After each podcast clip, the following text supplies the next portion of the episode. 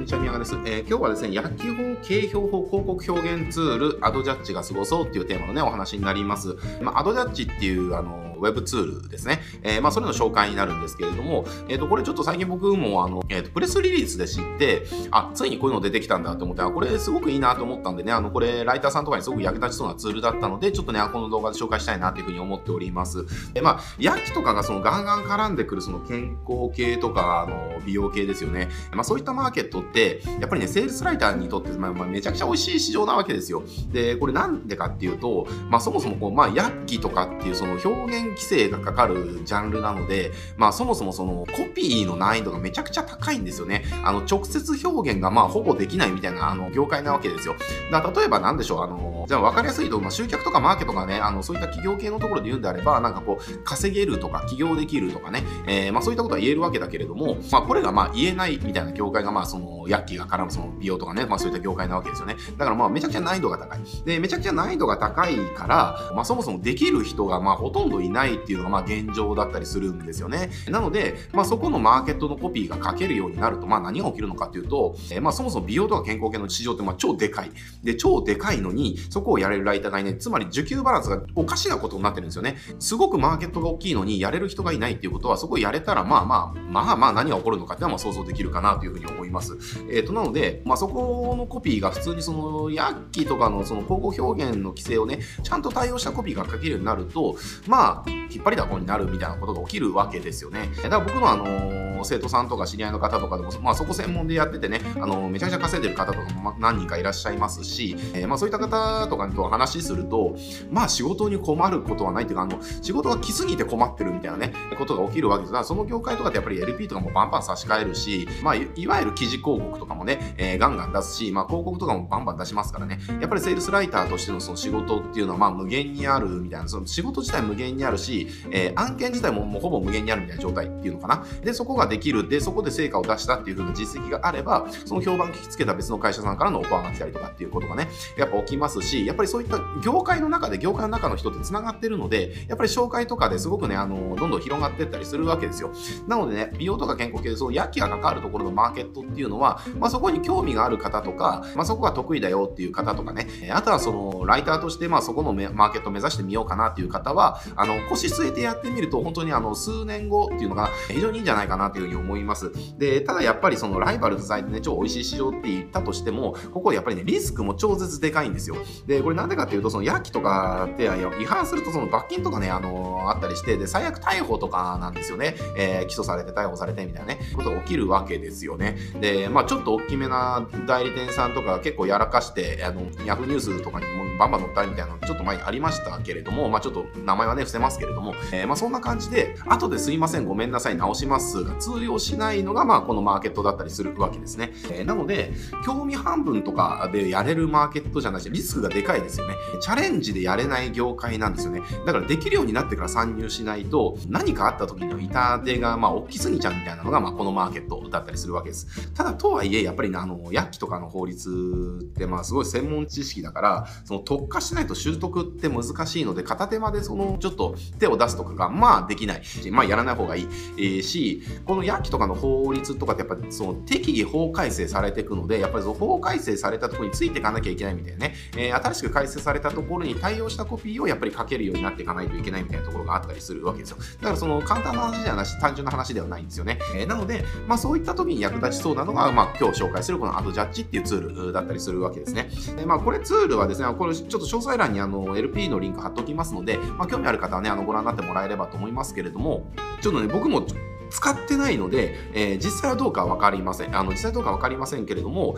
例えば、えーと、LP とかですね、LP とか記事広告とかを、えー、まあ、URL をこれ載せるとですね、あの、その問題の広告表現とか、とかをチェックしてくれたりだとか、まあ、それに代わるあの別の表現とかを提案してくれたりだとかしたりだとか、あとは広告自体もそうですね、もそうだし、あとはそのディスプレイ系ですね、あの、バナー広告とか、ファーストビューのこうな画像で作ったものっていうのかな、まあ、そういったものとかも、その画像のこの文字を読み取るあの AI の機能が搭載されてるみたいなのでチェックできるみたいなんですよね。えー、となので、まあ、普通こういうのってやっぱりそのそこの知識ある弁護士とかにね結局は最終リーガルチェック通さなきゃいけなかったりするわけですけれども、まあ、それをじゃあ何往復もとかってただのライターができないじゃないですか。えー、ただのライターができないので、まあ、そうしたことがまあ省けるっていうのもあるしあのリスクを負わなくてよくなる、えー、っていうのがあるので、まあ、そこの業界のコピーとかを書かれる方とかがいらっしゃったらねあのこのツールっては一つその導入する価値は非常に高いんじゃないかなというふうに思います。でこれね今日あのこの話で何が学べるのかっていうか、まあ、何が言いたかったのかっていうとヤッキのねやってるんであれば、まあ、このツールいいよっていうのはまあ一つなんだけどそれともう一つあってこうしたツールってやっぱり積極的に取り入れていった方がいいですよっていうことが、まあ、今日本当は言いたかったことなんですよね。なんでかっていうと例えばの話じゃあ LP 作るとかっていうことでね、あの、置き換えてみると、まあ、一昔前はね、LP 作るって言ったら、やっぱりウェブ屋さんとかに、その、制作頼まなきゃいけなかったりとかしましたけれども、でも今何が起きてるのかっていうと、誰でもそこそこのクオリティの LP なら作れるツールがね、登場してきたことによって、あの、専門家の人に頼まなくても作れるようになってったりとかね、えー、してるわけですよ。だから、それによってじゃあ何が起きたのかっていうと、じゃあ、外注する費用っていうのは丸々浮くわけですよね。で、外注した時のこう、やり取りとかにかかる、その、コミュニケーションコストとかもカットできる。自分がね、その、自分のタイミングでバンね、簡単に作って、で、自分で改善もしていけるみたいなことができたらできるわけですから、その生産性っていうのがぐんって上がったわけですよ。こういったツール、テクノロジーの登場によってね。で、今回のそのアドジャッジさんのツールもそうですね。こちらもこの登場によって、その薬器のね、その交互表現とかのチェックとか、まあそういったものを生産性がバーンと上がると。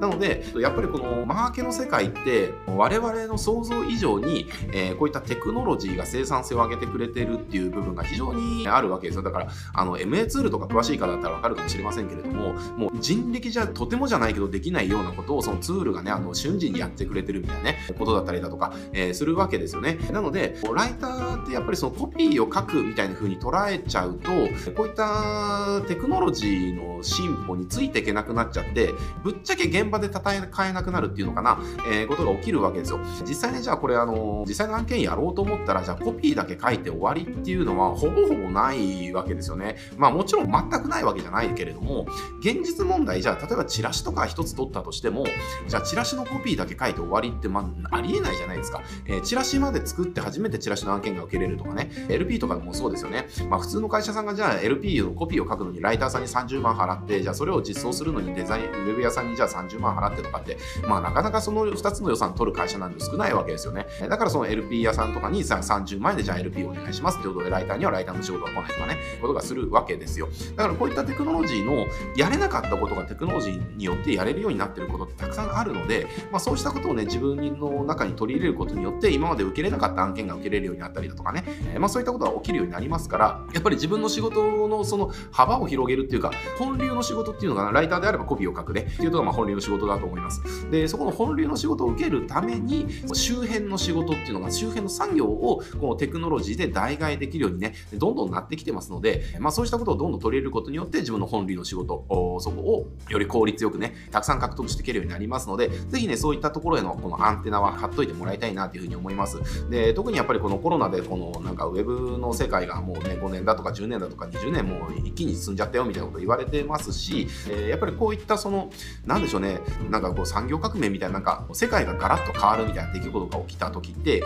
やっぱり変わってからのさらに進化のスピードでどんどん速くなることが起きますのでね、まあ古い体制がどんどんこう駆逐されてって新しい体制がこう常識になっていくみたいなね、えー、ことがどんどん起きますので、もうなんなんだろうな、こう、ウェブが分かりませんとか、こういったうん、ツールとかシステムのことが全然もう苦手でわからないんですっていうのは、あのもう言い訳として通用しなくなってくるっていうのかな、これ頼む側からしたらですね、あのもうわかると思うんですよ。あのもうそういったのを使っても、一人がね、いろんなことをこう、多能校っていうのかな、できるっていうのは、まあ、結構もう求められてる時代だったりしますんでね、ぜひあのそういった自分の本流の仕事の周辺にある作業ですね、えー、これがもう Web のテクノロジーで、えー、どんどん代替できるようになってる時代ですからね、まあそこに苦手が、もう僕のすごい苦手意識があるからわかるんだけれども、そこ苦手だからやらない。ってっていうのではなくて、苦手だからこそテクノロジーで代替していくっていうふうにね、考えてもらって、で、どんどん取り入れていくってことやってもらうとね、自分の仕事どんどんプラスになってきますんでね、ぜひいろんなことにアンテナ張ってみてください。はい、じゃあ今日これで終わっていきますけれども、このチャンネルですね、こうしたライターさんにおすすめのこの Web のツールとかね、たくさん紹介してますので、ぜひチャンネル登録して他の動画もチェックしてみてください。